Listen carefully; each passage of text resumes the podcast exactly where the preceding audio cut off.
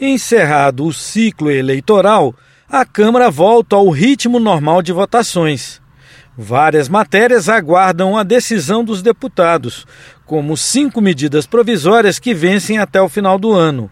Estão na pauta a MP 1128, que permite aos bancos, a partir de 2025, deduzirem de impostos e contribuições as perdas decorrentes de empréstimos não pagos e operações com empresas em processo de falência ou recuperação judicial.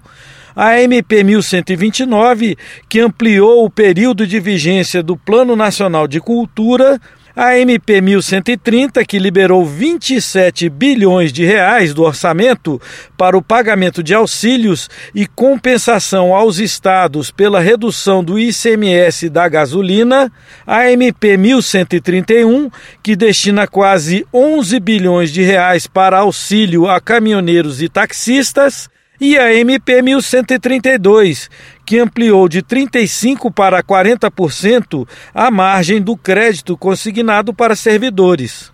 Outra medida provisória que ainda não chegou ao plenário já é alvo de polêmicas. A deputada Jandira Fegali, do PCdoB do Rio de Janeiro, pede a devolução desta MP cobrar mais uma vez do presidente Rodrigo Pacheco a devolução da MP 1135, que tenta, de forma inconstitucional, esvaziar as leis da cultura, tanto a Lei Aldir Blanc como a Lei Paulo Gustavo. Há o compromisso do senador Rodrigo Pacheco, como também do senador Eduardo Gomes, de garantir a validade da decisão do Congresso, da Lei Aldir Blanc e da Lei Paulo Gustavo, e nós queremos ver isso acontecer. Definidos os rumos do próximo governo, o Congresso deve retomar ainda este ano a agenda de reformas. É o que defende o presidente da Câmara, deputado Arthur Lira, do PP de Alagoas. A reforma administrativa está pronta para ir ao plenário o texto está pronto, aprovado pela comissão especial. A reforma tributária, seja qual for o governo, se ela não acontecer nos primeiros quatro meses, cinco meses, é difícil que ela aconteça e é importante que ela aconteça. Com elas, aí a gente vai para outras discussões de desvinculação,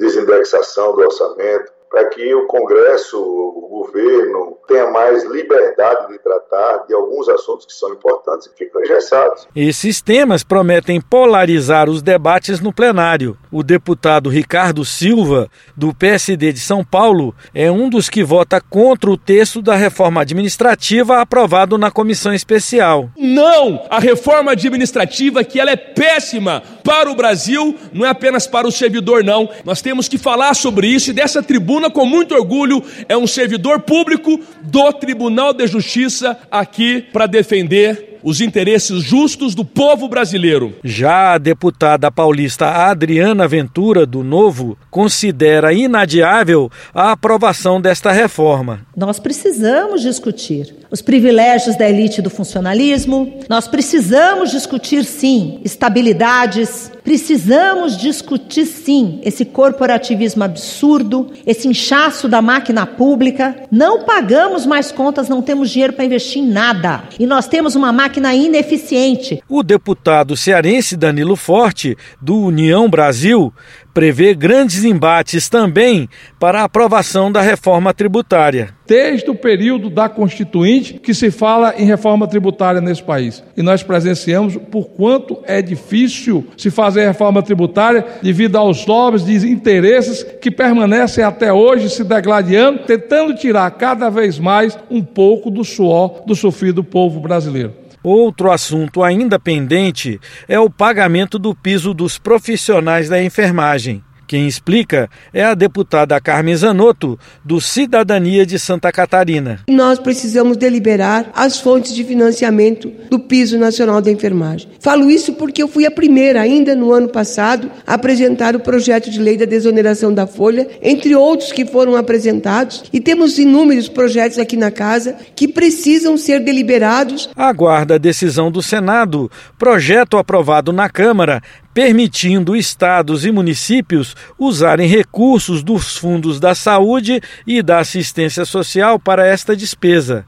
Na Câmara, o deputado Mauro Benevides Filho, do PDT do Ceará, apresentou proposta de emenda constitucional para excluir do teto de gastos eventuais aportes para financiar o piso. Há um questionamento do Ministério da Economia, mesmo que não sendo de origem de receita tributária, que ela venha a ser interpretada como despesa primária e, em sendo despesa primária, ela vai estar no teto de 1 trilhão e 600 bilhões de reais. Nós damos o mesmo tratamento para a saúde como é dado para a educação. Ou seja, o gasto, o aporte para o pagamento do piso da enfermagem terá o mesmo tratamento que é dado para a educação. A saúde não pode ser interpretada como uma despesa de segunda categoria. Não pode. O teto de gastos, regra segundo a qual as despesas do governo não podem crescer acima da inflação, deve ser um tema central nos debates e votações até o final do ano. A manutenção do auxílio de 600 reais, por exemplo, depende de mudanças na lei de diretrizes orçamentárias. O Congresso deve voltar a se reunir antes do final do ano para votar também os vetos do presidente à LDO no capítulo que trata das emendas de relator. Na pauta do Congresso ainda, o remanejamento de recursos do orçamento para este ano, como a transferência de 231 milhões de reais para o Fundo Penitenciário Nacional e o projeto de lei orçamentária para 2023. Na proposta encaminhada ao Congresso, o governo estima arrecadar 1 trilhão 812 bilhões de reais. Os gastos previstos são de 1 trilhão 868 bilhões de reais. Considerando os ajustes de caixa entre um ano e outro, o déficit primário estimado é de 63 bilhões e 700 milhões de reais. Isto sem contar com o impacto da manutenção do Auxílio Brasil em 600 reais para o ano que vem, calculado pelo Instituto Fiscal Independente do Senado em 51 bilhões e 800 milhões de reais. De Brasília, Cid Queiroz.